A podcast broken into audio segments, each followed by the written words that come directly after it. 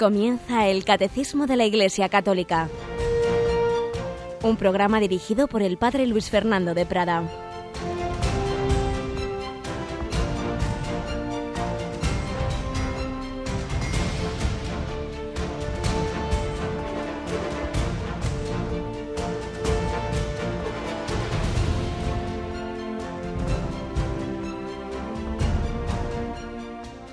Buenos días, querida familia de Radio María. Bienvenidos a esta nueva edición del Catecismo de la Iglesia Católica, en que con la gracia del Señor y la ayuda de la Virgen y de San José, en este año que va dando sus primeros pasos, este año 2014, seguimos caminando, seguimos profundizando en la fe católica, en la doctrina católica, de la mano de esta obra incomparable que nos va a ayudar durante años, años y yo creo que podemos decir siglos, como ha pasado con otros grandes catecismos, esta gran obra que se hizo durante bastantes años con la colaboración de miles de personas y con la aprobación definitiva del Santo Padre Juan Pablo II. Seguimos en este año 2014 bajo esa égida del catecismo, pero recordando que en los años anteriores este catecismo fue explicado durante siete años por Monseñor Munilla que como saben tienen ahora la oportunidad de adquirir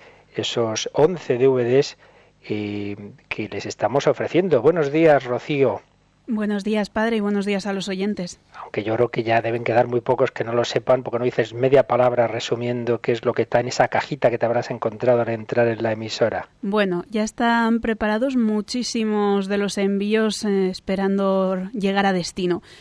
Contiene eh, un pack de 11 DVDs con el catecismo explicado íntegramente por Monseñor José Ignacio Munilla, el obispo de San Sebastián. Em, también contiene un documento de ordenador para ir leyendo los puntos del catecismo, según los explica Monseñor. Y también en ese documento pueden pinchar y este les remitirá a los textos que va citando el catecismo. También en el, en el pack de DVDs está la foto de Monseñor Monilla con una dedicatoria y la firma para los oyentes de Radio María. Y te has encontrado en efecto, como ayer yo las vi, un montón de cajas con sobres donde ya están preparados los primeros envíos, que son centenares. Realmente, como suponíamos, pues son muchas las personas que están solicitando y la verdad es que ha quedado muy bien. Si has visto la cajita, es una preciosidad. Sí, sí, un pack de tamaño, no sé explicarlo, es tamaño caja de CD normal. Sí con los 11 DVDs dentro, cada uno con su funda independiente, que pueden llevárselo para acá, para allá, pueden compartirlo, escuchar yo el, el DVD número uno y el padre el DVD número dos. Sí, sí. Para compartir. Así es. Así que el que lo quiera tener cuanto antes, que se acerque hoy mismo si quiere venir por, por nuestros estudios de Cuatro Vientos y si no, pues ya sabe, a partir de las 9 de la mañana, ahora no, pero a partir de las 9 de la mañana podéis llamar al 902 500 518 dar vuestro donativo, que os rogamos que sea generoso, puesto que es una obra que lleva mucho material y mucho trabajo, y simplemente pues dais vuestra dirección y os enviaremos las próximas próximos días, pues este esta gran obra, este pack con la explicación que durante siete años hizo Monseñor Monilla del catecismo. Pero bueno, estamos ahora en otra vuelta al catecismo y ahora no le toca a Monseñor sino a un humilde servidor y vamos adelante con nuestra explicación. Pero como siempre vamos a hacer un primer comentario y ahora que estamos en esos primeros días del año, que todos nos hacemos propósitos, voy a recordar un artículo de José Luis Martín Descalzo que nos hablaba de esos propósitos en que pretendemos hacer cosas, pero en realidad no podemos, podemos, no podemos, es Dios quien lo hace, es Dios o somos nosotros. Vamos a, a ver cómo nos lo decía este sacerdote y periodista que ya está en la presencia del Señor.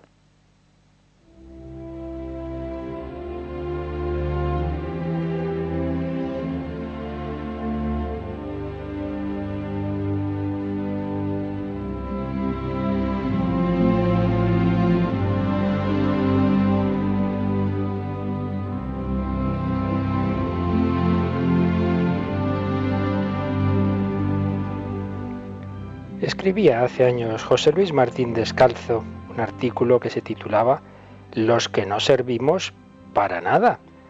Y decía, entre otras cosas, yo estoy convencido de que los hombres no servimos para casi nada. Cuanto más avanza mi vida, más descubro qué pobres somos y cómo todas las cosas verdaderamente importantes se nos escapan. En realidad es Dios quien lo hace todo, quien puede hacerlo todo.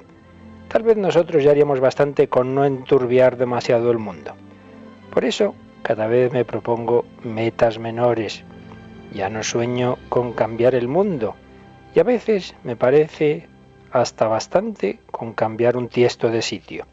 Y sin embargo otras veces pienso que, pequeñas y todo, esas cosillas que logramos hacer podrían llegar a ser hasta bastante importantes. Y entonces en los momentos de desaliento me acuerdo de una oración de cristianos brasileños que una vez escuché y que no he olvidado del todo, pero que reconstruida ahora por mí me podría decir algo parecido a esto. bien esta oración que vamos nosotros a su vez a resumir un poquito.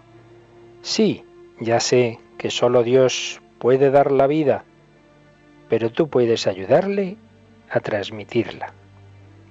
Solo Dios puede dar la fe, pero tú puedes dar su testimonio.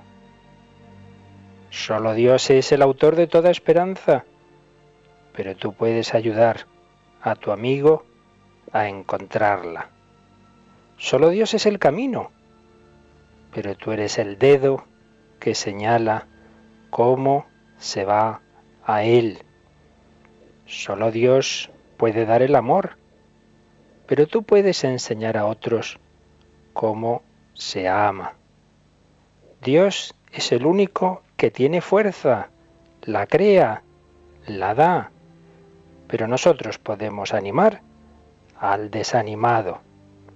Solo Dios puede hacer que se conserve o prolongue una vida, pero tú puedes hacer que esté llena o vacía.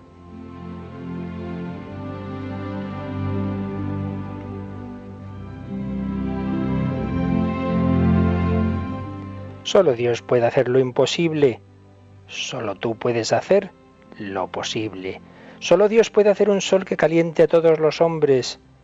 Solo tú puedes hacer una silla en la que se siente un viejo cansado. Solo Dios es capaz de fabricar el milagro de la carne de un niño. Pero tú puedes hacerle sonreír. Solo Dios hace que bajo el sol crezcan los trigales. Pero tú puedes triturar ese grano y repartir ese pan. Solo Dios puede impedir las guerras, pero tú puedes no reñir con tu mujer o tu hermano. Y terminaba así esta oración. En realidad, ya ves que Dios se basta a sí mismo, pero parece que prefiere seguir contando contigo, con tus nadas, con tus casi nadas.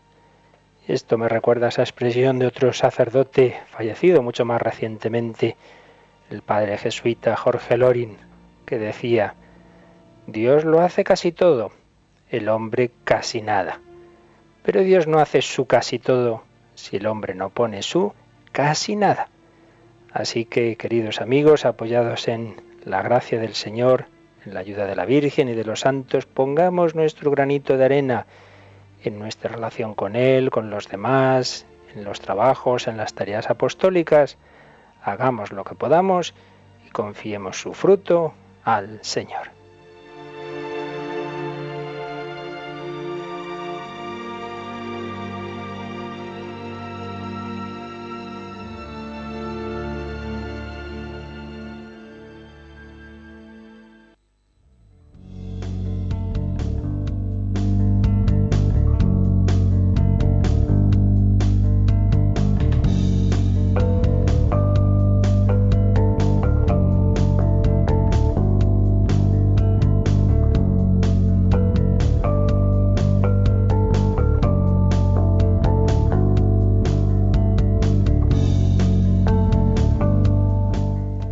Bueno, pues vamos adelante con nuestro comentario del catecismo. recuerdo que estábamos en la primera parte, en el primer capítulo de esta primera sección de la primera parte, en un apartado, en un capítulo que se titula El hombre es capaz de Dios y en un apartado que se titula El deseo de Dios.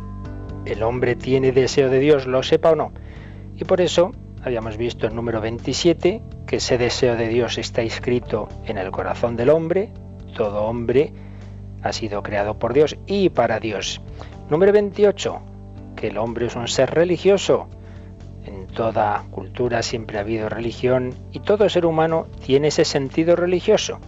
Pero, número 29, ese sentido religioso, esa relación con Dios, puede ser olvidada, desconocida o rechazada. Ya lo habíamos leído, Rocío, pero viene bien que volvamos a leer este número 29, que es un poco como la otra cara de la moneda. Tenemos un sentido religioso, pero ¿por qué puede ocurrir que ese sentido religioso no llegue a su objeto, no se dirija a Dios, no se desarrolle en todo hombre? Vamos a ver cómo nos lo explica el catecismo en el número 29. Pues lo explica así. Dice, pero esta unión íntima y vital con Dios puede ser olvidada, desconocida e incluso rechazada explícitamente por el hombre. Tales actitudes pueden tener orígenes muy diversos. La rebelión contra el mal en el mundo, la ignorancia o la indiferencia religiosas, los afanes del mundo y de las riquezas, el mal ejemplo de los creyentes, las corrientes de pensamiento hostiles a la religión y finalmente esa actitud del hombre pecador que por miedo se oculta de Dios y huye ante su llamada. Están aquí resumidas las principales razones por las que las personas pueden no dejarse llevar, por así decir, de ese sentido religioso natural que todos tenemos y por el contrario rechazar a Dios, pensar que es un invento esto de la religión, etcétera, etcétera. Lo habíamos visto un poquito el día pasado, pero estábamos desarrollando algo, este punto que da como una de las explicaciones de este apartamento de Dios, las corrientes de pensamiento hostiles a la religión. Hemos recordado algunas de esas corrientes, pero decíamos que por mucho que el hombre quiera rechazar el sentido religioso, lo lleva dentro. Es algo así como que eh, una persona puede taparse los ojos, pero si no es invidente, pues tiene, tiene la vista, quiera o no quiera, la tiene. y ahí está. Pues también el ser humano, aunque diga lo que quiera decir y aunque tenga cualquier tipo de planteamiento respecto a la religión, lleva dentro el sentido religioso.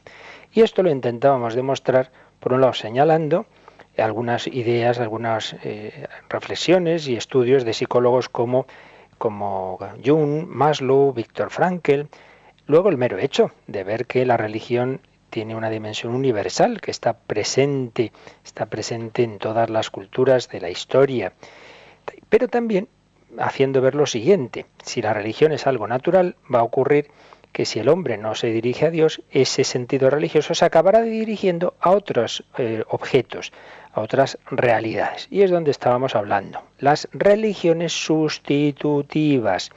Decíamos, siguiendo a Giussiani, que hay talante religioso siempre que alguien ofrece su ilusión, su vida, por un objeto que es el centro de esa propia vida, por algo o por alguien y cómo en realidad todo hombre tiene un Dios.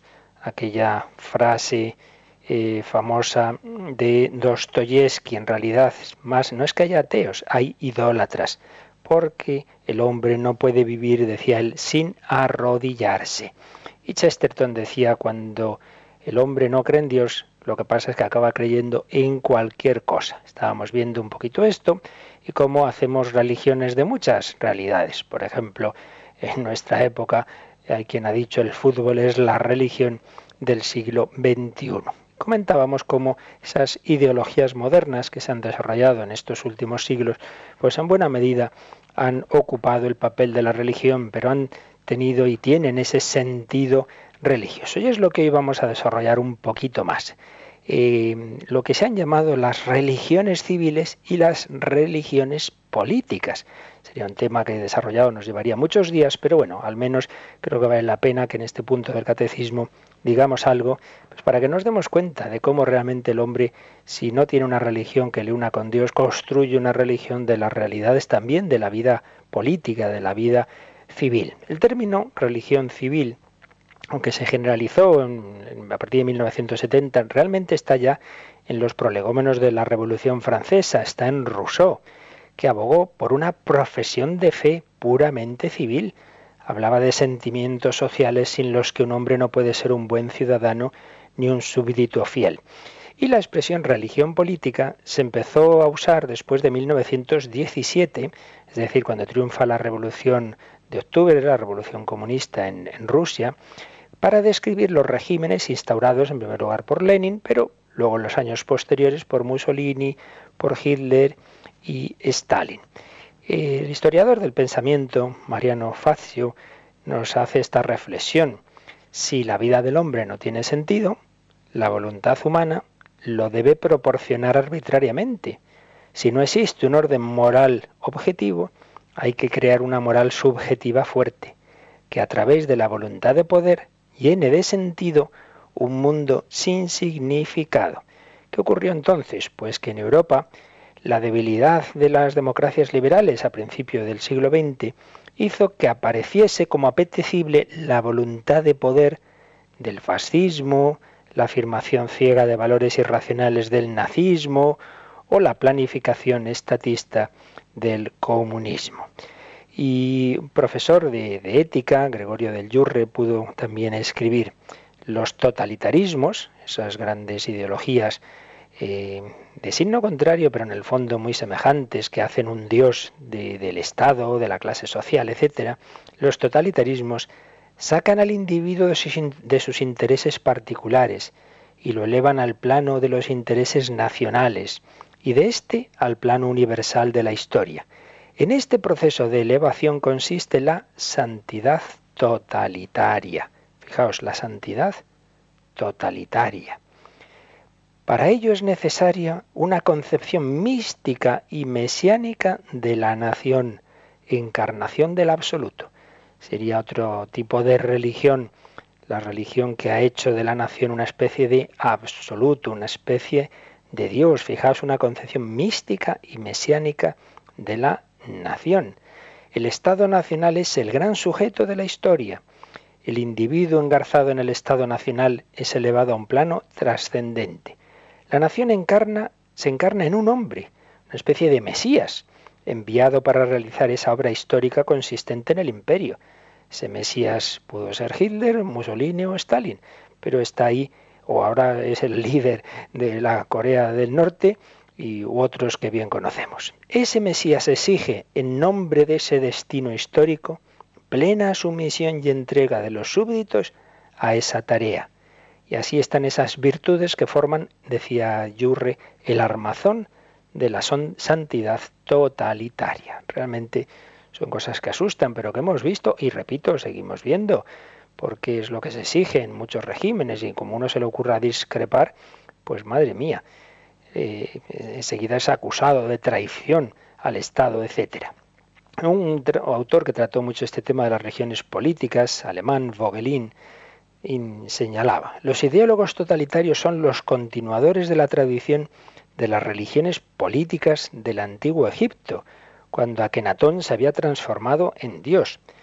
Negaban la realidad divina y pretendían imponer al género humano una realidad temporal pervertida. El simbolismo positivo de la comunidad política eclesial iba acompañado de la antidea, el enemigo satánico, que se oponía a la ideología que encarnaba el bien.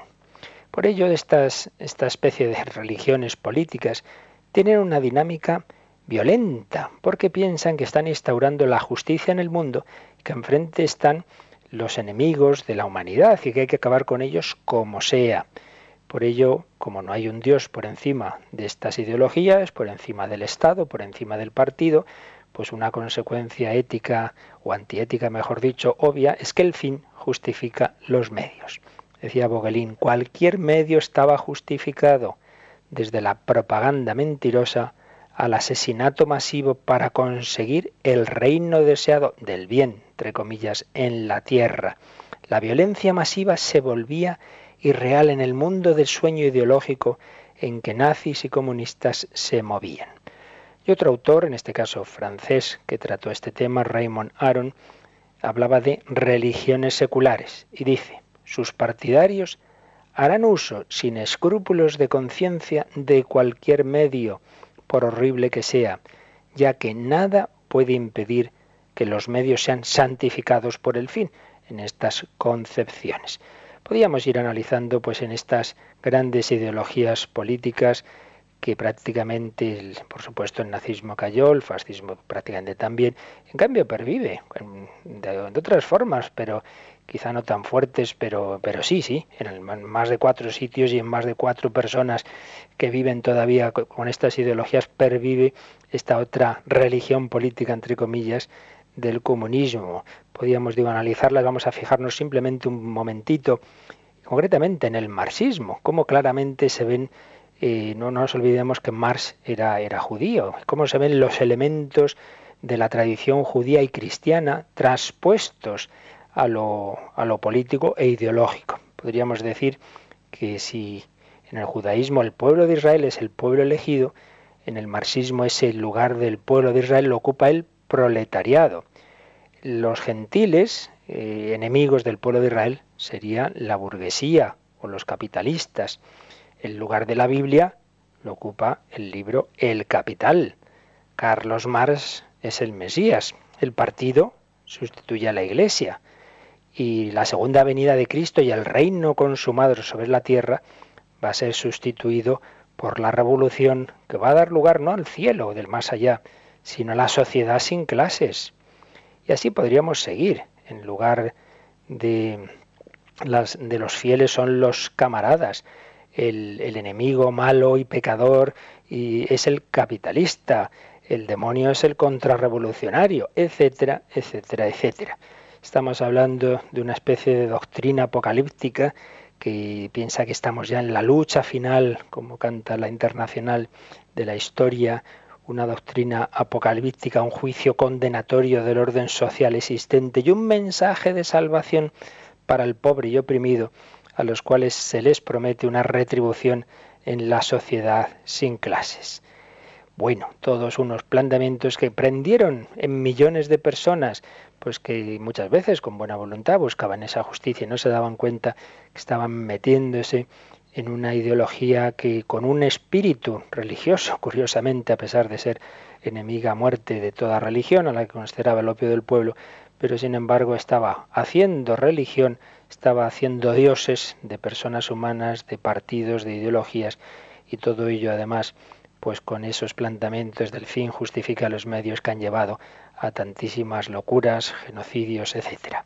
Parece claro en el marxismo más puro, no estamos hablando de versiones simplemente que, hablen de una determinada manera de organizar la sociedad y la economía, sino del, marxismo como tal, aparece en el fascismo. Mussolini decía esta frase, el fascismo no es solo un partido, es un régimen, no solo es un régimen, sino una fe, no es solo una fe, sino una religión que está conquistando a las masas trabajadoras del pueblo italiano. Aparecía muy claro este sentido eh, de sustitución de la religión el régimen introdujo un nuevo calendario a partir del año 1, que sería el 1922. Bueno, esto ya pasó con la Revolución Francesa, que, hizo un nuevo calendario, también pasó en la Unión Soviética, se ha pretendido siempre como empezar, empieza una nueva era. Y en el nazismo aparece también muy claro una especie de historia redentora del sufrimiento, de liberación de la nación alemana, que iba a estar unida en un vínculo de sangre, iba a conseguir ese imperio que iba a durar mil años y que acabó en la tragedia, como todos bien sabemos. Bueno, simplemente damos unas breves pinceladas, ya digo que esto nos llevaría muy lejos, para que nos demos cuenta de que el hombre no puede vivir sin religión, sin una fe.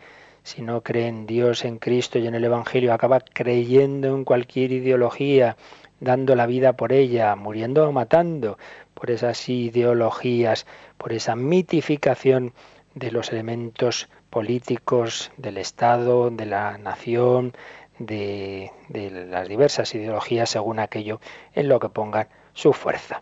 Ya escuchamos en algún otro programa un fragmento de una película que, que además pues no, no es que esté hecha precisamente por nadie de sentido cristiano, pero que refleja un poquito esa evolución ideológica del hombre moderno y contemporáneo película se llama Las invasiones bárbaras. Es un profesor precisamente izquierdista, eh, canadiense, de moral libertina, que diríamos es un poco el prototipo de tantos profesores universitarios del siglo XX y XXI, pues sin, sin fe religiosa y que han ido pues creyendo en estas diversas ideologías. Pero tiene un cáncer, está ya pues cercano a la muerte, un hijo suyo reúne a sus amigos, a las mujeres que ha tenido, eh, en fin, las diversas personas más o menos significativas en su vida y están en una casa de campo pues acompañándole en esos últimos días de su vida. Y vale la pena que escuchemos esta, un par de escenas aquí resumidas en las que hablan de eso, de esas ideologías en las que ellos han creído. Y vemos así como una especie de resumen de este punto que estamos hoy tocando de las religiones sustitutivas. Escuchamos las invasiones bárbaras. Remy se ha entregado durante toda su vida a los placeres y a la cultura. Ante la inminencia de su muerte, reúne a sus amigos y rememoran con ironía las ideologías a las que se confiaron, pero prevalece la insatisfacción ante la falta de sentido. Hemos sido de todo, parece mentira.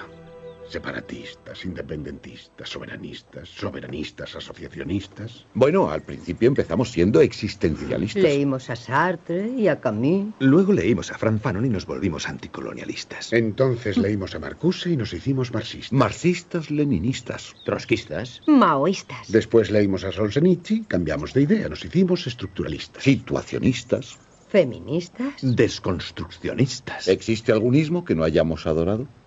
El cretinismo. No, de eso nada. Acordaos de Wu Jin. Finales de los 70. China se abre hacia Occidente. Wu Jin viene a hacer una visita cultural a Montreal y la universidad aprovecha para enviar a su izquierdista de confianza. Ya, o sea, yo. ya, claro. Entro en el comedor de su hotel, la veo y muero.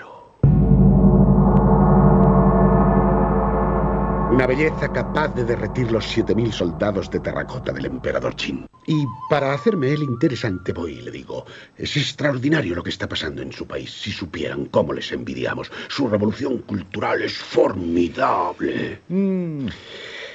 Instantáneamente veo que sus preciosos ojazos negros se velan y pienso horrorizado que está diciéndose. Este tipo o es un agente provocador de la CIA o es el mayor cretino del mundo occidental. Ella optó por la segunda hipótesis. Se había pasado dos años recogiendo estiércol de cerdo en una granja de reeducación. Su padre había sido asesinado, su madre se había suicidado, y ahora un gordo idiota del Canadá francés solo porque había visto las películas de Jean-Luc Godard y leído a Philippe Solers le decía que la revolución cultural china era formidable. Pienso que en el cretinismo, amigos, no se puede caer más bajo.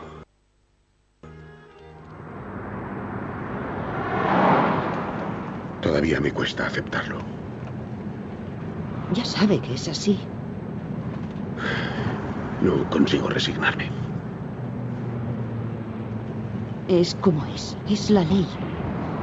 Cuando cierre los ojos, millones de hombres morirán en el mismo segundo que usted. Pero yo ya no estaré aquí. Yo... Yo desapareceré para siempre.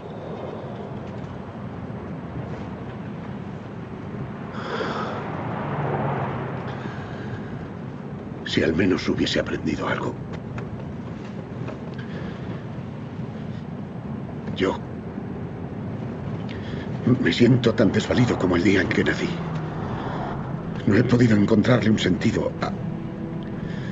Eso es lo que hay que buscar. Veces pienso que es eso lo que hay que buscar. Realmente impresionante. Por un lado, ese recuerdo de esas ideologías en las que han creído. ¿Cuántas personas? Pues les pasa eso, que no tienen fe en Cristo, en la Iglesia, y luego creen en cambio cualquier cosa, van cambiando de opinión, siguen ciegamente lo que dice ese periódico o esa cadena de televisión de los que se han hecho adictos y van dejándose llevar como si fueran dogmas infalibles aquellos que nos acusan de dogmáticos a los católicos.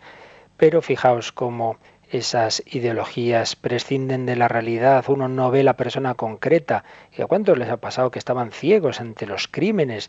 Eh, en este caso concreto se nos ha hablado de la revolución eh, maoísta. Pues cuántas personas no querían ver que esa ideología marxista, por muy buenas intenciones que pudieran tener muchas personas, sin duda, que eso no lo discutimos ante los, las injusticias que el Papa ahora mismo denuncia, como lo han hecho sus predecesores del sistema capitalista liberal, pero que la solución no estaba en esa ideología. Pues cuántos se no veían, no veían esos otros crímenes que estaban ocurriendo en tantos lugares. Pero fijaos, la segunda escena es en, va en una ambulancia con la enfermera, ya se está acercando ese momento de la muerte y se da cuenta de que ninguna de las ideologías responde a lo realmente importante, el sentido de la vida, el sentido de la muerte, mi vida se acaba, ¿para qué hay que vivir?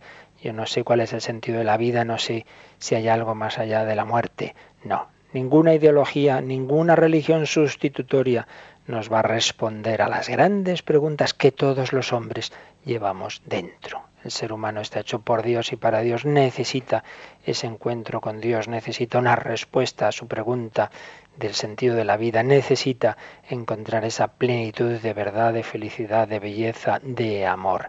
Y es lo que le va a salir al encuentro en Cristo, es lo que enseguida nos va a mostrar el catecismo. Lo meditamos un segundito, dándonos cuenta de que en toda la realidad hay como un murmullo, el mundo nos está hablando del Dios que se nos revela, pero hay que estar con el corazón abierto para escuchar al Señor.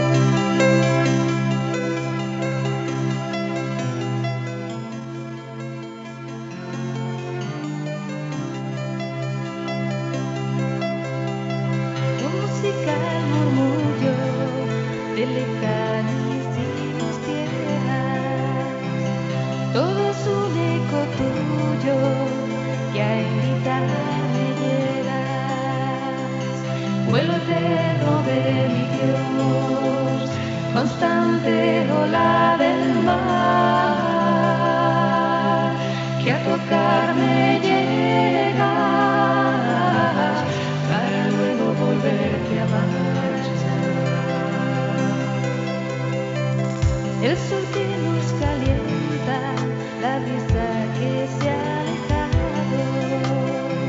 es todo presencia viva de tu ser enamorado. Vuelvo eterno de mi Dios.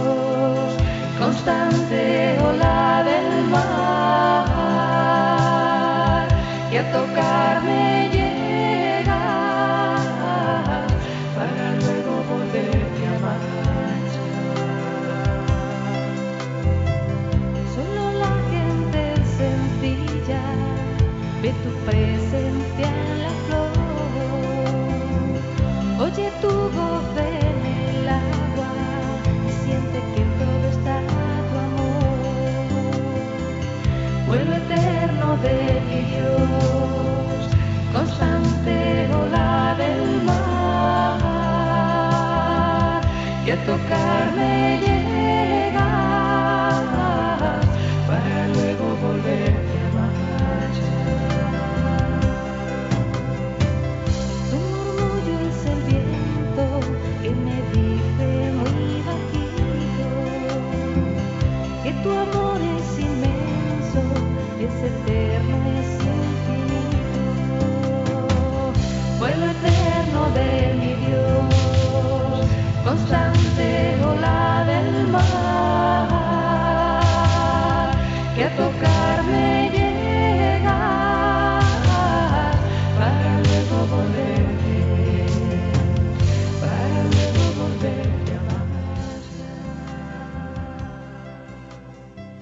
Están escuchando el Catecismo de la Iglesia Católica con el Padre Luis Fernando de Prada.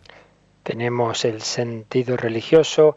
Si ese sentido no se dirige a Dios, es sustituido por cualquier cosa, por cualquier supuesta religión, como pueden ser estas ideologías, pero se quiera o no se quiera, el corazón sigue buscando a Dios, sigue necesitando de Él. Y por ello vamos a dar un pasito más rocío a ver qué nos dice el número 30 del Catecismo. Dice, Alegres el corazón de los que buscan a Dios, del Salmo 105. Si el hombre puede olvidar o rechazar a Dios, Dios no cesa de llamar a todo hombre, a buscarle para que viva y encuentre la dicha. Pero esta búsqueda exige del hombre todo el esfuerzo de su inteligencia, la rectitud de su voluntad, un corazón recto, y también el testimonio de otros que le enseñan a buscar a Dios. Así pues, el hombre puede olvidar o rechazar a Dios, evidentemente, ya lo vemos en nuestra, en nuestra vida, en nuestra sociedad, en esas ideologías que han ido marcando estos siglos pasados. Sí, sí, el hombre puede olvidar o rechazar a Dios, pero Dios no cesa de llamar a todo hombre a buscarle para que viva y encuentre la dicha. Pero es verdad que esta búsqueda exige del hombre, nos dice el catecismo, todo el esfuerzo de su inteligencia. Veremos ya en los números siguientes, próximos días, cómo la inteligencia puede llegar a conocer a Dios. Pero no solo basta la inteligencia, es necesaria la rectitud de su voluntad, porque si a uno no le interesa que exista Dios, va a ser difícil que lo encuentre. Esfuerzo de su inteligencia, rectitud de su voluntad, un corazón recto. Bienaventurados los limpios de corazón, porque ellos verán a Dios. Si uno va en el coche con el parabrisas todo sucio, pues es probable que se dé un golpe, no ve. Pues si tenemos el corazón sucio, no vamos a ver a Dios, no vamos a ver las realidades que no nos interesan. Y también nos puede ayudar el testimonio de otros que le enseñen a buscar a Dios. Y este número 30 termina con una cita larga muy famosa. Yo diría que es uno de los párrafos, sobre todo la frase final que ahora vamos a leer, que más veces se ha repetido en la historia de la espiritualidad. Y es el inicio de las confesiones de un gran buscador, que fue San Agustín, el hombre Hemos, hemos, leído que Dios busca al hombre, pero se pide que el hombre también busque a Dios. Y esto es lo que ocurrió en la vida de San Agustín, un buscador de la verdad, un buscador de la felicidad, y que solo a los 30 años se encontró con el Señor, por fin, después de una larguísima búsqueda de muchos errores, de muchos pecados. Y cuando ya cuenta esa historia suya y todos los pasos que ha ido dando en sus confesiones, eh, es que empieza ese libro con este párrafo que nos, que nos cita aquí el Catecismo, Rocío. Tú eres grande, Señor, y muy digno de alabanza. Grande es tu poder y tu sabiduría no tiene medida. Y el hombre, pequeña parte de tu creación, pretende alabarte precisamente el hombre, que revestido de su condición mortal, lleva en sí el testimonio de su pecado y el testimonio de que tú resistes a los soberbios. A pesar de todo, el hombre, pequeña parte de tu creación, quiere alabarte. Tú mismo le incitas a ello, haciendo que encuentre sus, sus delicias en tu alabanza, porque nos has hecho para ti, y nuestro corazón está inquieto mientras no descansa en ti. Esta es la última frase famosísima, como digo, de las más repetidas de la historia, porque ciertamente expresa una realidad muy vital. Nos hiciste, Señor, para ti, y nuestro corazón está inquieto hasta que descanse en ti. Esas personas que están inquietas, que buscan esto, que buscan lo otro, no lo saben, pero en realidad están buscando a Dios pero tenemos esa tremenda contraposición de hacer dioses de realidades humanas cuando en realidad solo el Dios vivo y verdadero es capaz de llenar nuestro corazón. La verdad es que la historia de los últimos siglos de Europa es un drama, es un drama en cómo mm, el hombre muchas veces ha hecho lo del hijo pródigo. La humanidad ha hecho en general lo que hacía el hijo pródigo, prescindir del Padre, prescindir de Dios y, pretender vivir autónomamente. En el discurso de clausura del Concilio Vaticano II, el Papa que lo clausuró, como sabéis, lo inició Juan XXIII, murió y lo clausuró Pablo VI. Pues bien, tuvo un discurso de clausura, como eran los suyos, realmente de gran maestría intelectual, el 7 de diciembre de 1965. Y ahí el Papa Pablo VI tenía esta frase tan tremenda. El humanismo laico y profano ha aparecido finalmente en toda su terrible estatura y en un cierto sentido ha desafiado al concilio. La religión del Dios que se hace hombre se ha encontrado con la religión, porque tal es, del hombre que se hace Dios. Fijaos con qué frase tan tan fuerte resumía el Papa esta evolución ideológica de los últimos tiempos en, Occidente. La religión del Dios que se hace hombre, el cristianismo, la encarnación, Dios se ha hecho hombre, se ha encontrado con la religión, veis en este sentido que hemos usado religión como sustitutiva, la religión del hombre que se hace Dios, que se pone en el centro de la historia, que se hace una especie de Dios de sí mismo, el hombre que se hace Dios. Y estaba en ese concilio un gran perito conciliar que años después iba a ser papa, que era Joseph Ratzinger y luego iba a ser Benedicto XVI. Y cuando vino a España, recordáis que tuvo un viaje en 2010 eh, a Santiago de Compostela y a Barcelona, a inaugurar, consagrar la maravillosa Basílica de la Sagrada Familia. Y precisamente también habló ahí el Papa de este drama del Occidente que ha prescindido de Dios, pero en realidad el hombre no puede, no puede prescindir de Dios. Él es el alma, es el centro de la vida del hombre. Vamos a escuchar algunas de las palabras que dijo en Santiago de Compostela Benedicto XVI sobre este punto tan, tan importante, tan central. Su aportación se centra en una realidad tan sencilla y decisiva como esta, que Dios existe y que es Él quien nos, quien nos ha dado la vida. Solo Él es absoluto, amor fiel e indeclinable, meta infinita que se trasluce detrás de todos los bienes, verdades y bellezas admirables de este mundo, admirables, pero insuficientes para el corazón del hombre. Bien comprendió esto Santa Teresa de Jesús cuando escribió, solo Dios basta. Es una tragedia que en Europa, sobre todo en el siglo XIX, se afirmase, divulgase la convicción de que Dios es el antagonista del hombre, el enemigo de su libertad. Con esto se quería ensombrecer la verdadera fe bíblica en Dios, que envió al mundo a su Hijo Jesucristo, a fin de que nadie perezca, sino que todos tengan vida eterna. El autor sagrado afirma tajante ante un paganismo para el cual Dios es envidioso o despectivo del hombre. ¿Cómo hubiera creado Dios todas las cosas si no las hubiera amado?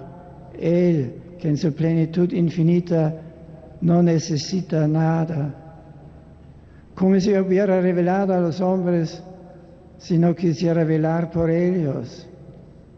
Dios es el origen de nuestro ser, el cimiento y cúspide de nuestra libertad, no su oponente. Como el hombre mortal se va a fundar a sí mismo y como el hombre pecador se va a reconciliar a sí mismo, ¿Cómo es posible que se haya hecho silencio público sobre la realidad primera y esencial de la vida humana? ¿Cómo lo más determinante de ella puede ser recluido en la mera intimidad o remitido a la penumbra? Los hombres no podemos vivir a oscuras sin ver la luz del sol. Y entonces, ¿cómo es posible que se le niegue a Dios, sol de las inteligencias, fuerza de las voluntades, imán de nuestros corazones, el derecho de proponer esa luz que disipa toda tiniebla. Por eso es necesario que Dios vuelva a resonar gozosamente bajo los cielos de Europa. Es necesario que Dios vuelva a resonar gozosamente bajo los cielos de Europa. Él es el sol de nuestras inteligencias y sin Él quedamos a oscuras. La luz vino del cielo a la tierra, vino a los suyos y los suyos no la recibieron, pero a los que la recibieron los hizo hijos de Dios. El hombre está hecho por Dios y para Dios y por más que quiera negar esa relación con Él, ahí sigue teniendo ese deseo de Dios, ese sentido religioso que llevó a Agustín al encuentro con el infinito y como Agustín pues a contemporáneos nuestros como André Frosar, como Paul Claudel, como tantas personas que ahora mismito, habiendo rechazado a Dios, habiendo recibido una educación ideológica contraria a Él, como Tatiana Goricheva, sin embargo, luego han encontrado esa plenitud en el Señor. El Papa Benedicto XVI nos hablaba de que en este mundo hay muchas realidades buenas, sí, buenas, porque son reflejo de Dios, creadas por Él, huellas suyas, pero insuficientes son como signos de aquel que es la plenitud. Imaginemos una chica que de repente recibe en su casa un ramo de flores, pero no sabe de quién es. Pues no creo que se le ocurra pensar, bueno, pues simplemente son flores de tal tipo botánico y nada más, ¿no? Eso algo indica, indica que hay una persona ahí, indica que hay alguien que te quiere, indica, hay un signo. Pues también el mundo está lleno de signos, signos de Dios. Es verdad que un signo no se impone con una evidencia que quite la libertad. Pues no, la chica puede decir, bueno, pues a saber, no me interesa de quién vengan estas flores. El hombre puede también, pues no ver todos esos signos de Dios que nos encontramos en la realidad. Pero también podemos abrir el corazón y descubrir en ellos una palabra. Octavio Paz, que hasta donde yo sé agnóstico, pero sin embargo, pues tenía ese corazón abierto tuvo en algún momento alguna experiencia en que intuía la trascendencia y escribió en su poema Hermandad, Soy hombre, duro poco y es enorme la noche, pero miro hacia arriba, las estrellas me escriben, sin entender comprendo, también soy escritura y en este mismo instante alguien me deletrea. Y escribí a alguien con mayúscula, alguien me deletrea.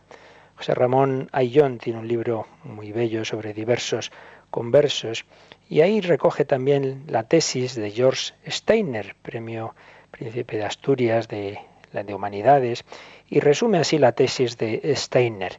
Dice, si su positivismo le impulsa a negar cualquier realidad que escape a la verificación sensible, su erudición, por el contrario, le lleva a reconocer que en los mejores artistas de la historia hay una misteriosa presencia de lo divino, descartarla, atribuirle a sus percepciones una fuerza meramente retórica o arcaica, supone dejar fuera la mayor parte de nuestra civilización.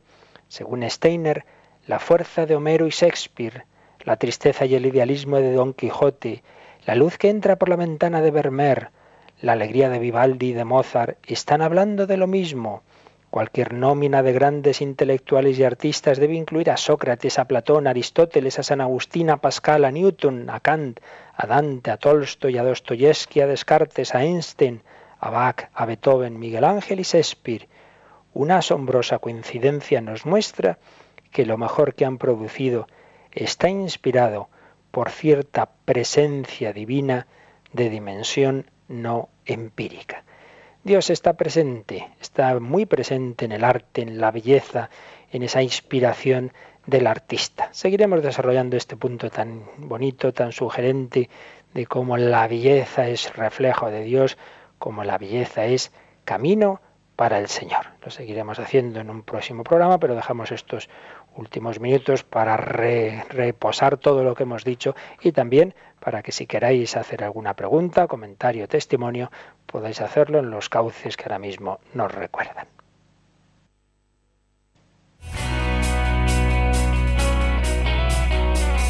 Participa en el programa con tus preguntas y dudas. Llama al 91 153 8550. También puedes hacerlo escribiendo al mail catecismo arroba radiomaria.es. Catecismo arroba radiomaria.es.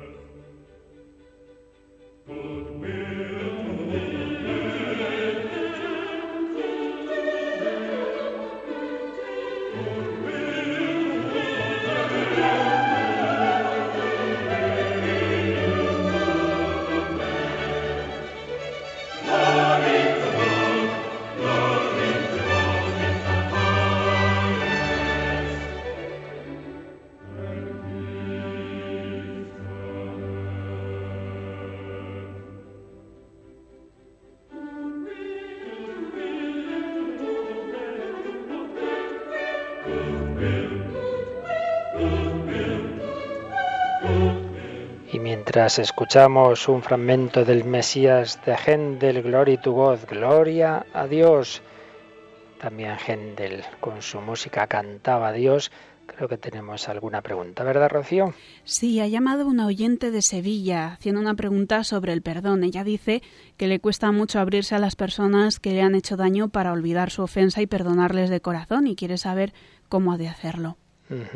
Bueno, ciertamente es de los puntos en donde se ve más claramente que el cristianismo es gracia, porque en muchas religiones se nos proponen eh, obras buenas, ayunos, penitencias, pero la verdad es que el tema del perdón a quien nos ha hecho daño es de los puntos más claros que supera las fuerzas humanas. Por tanto, ¿qué hay que hacer? Pues ante todo pedírselo al Señor, pedírselo al Señor, meditar mucho el Padre nuestro, perdona nuestras ofensas como perdonamos a los que nos ofenden, recordar aquella parábola de Jesús, de uno que tenía dos deudores, a uno le perdonó, le perdonó mucho, y, perdón, lo estoy diciendo mal, ese señor que perdonó a alguien que, que, a un criado que le tenía una deuda muy grande con él, y luego ese criado no quiso perdonar a otro que tenía una deuda pequeña.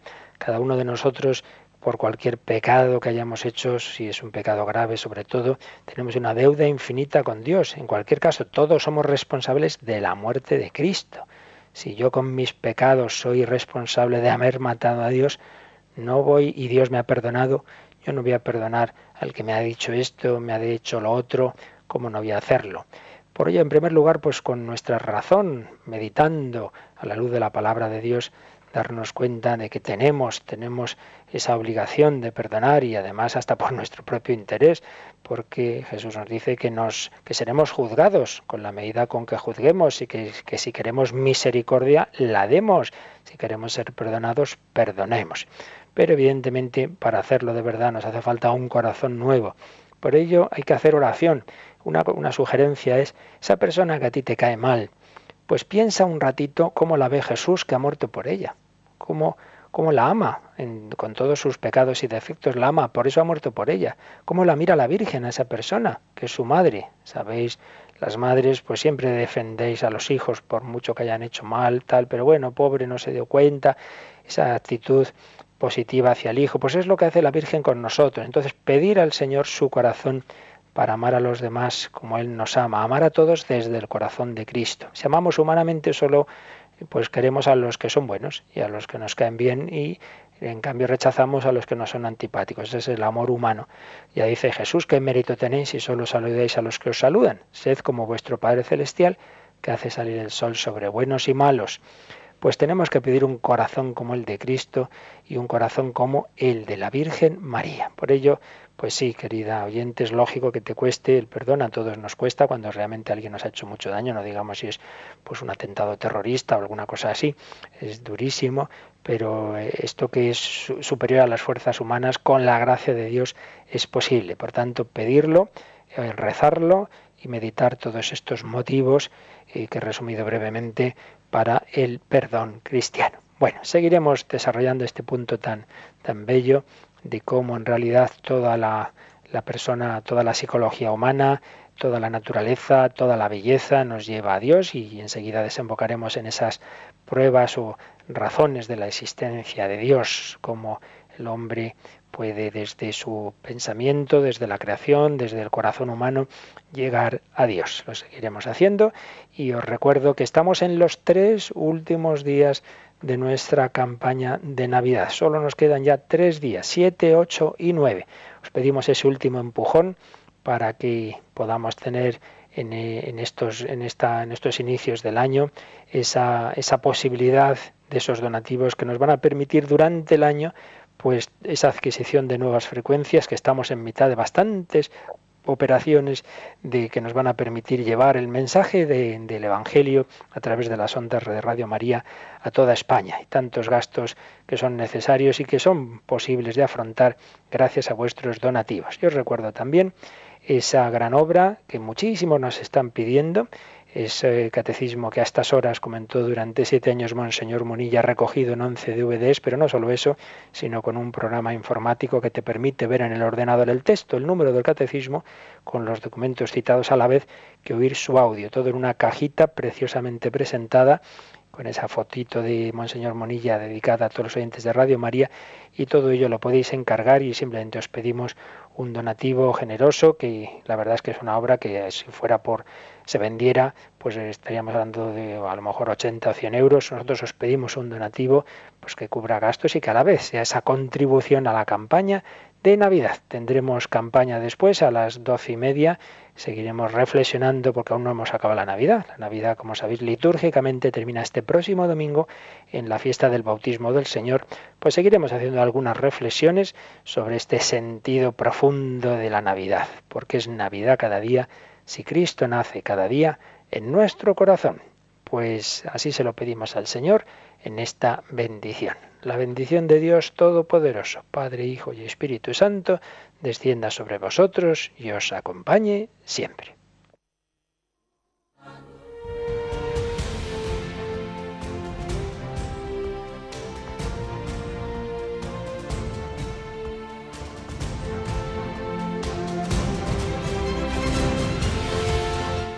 Han escuchado en Radio María el Catecismo de la Iglesia Católica un programa dirigido por el Padre Luis Fernando de Prada.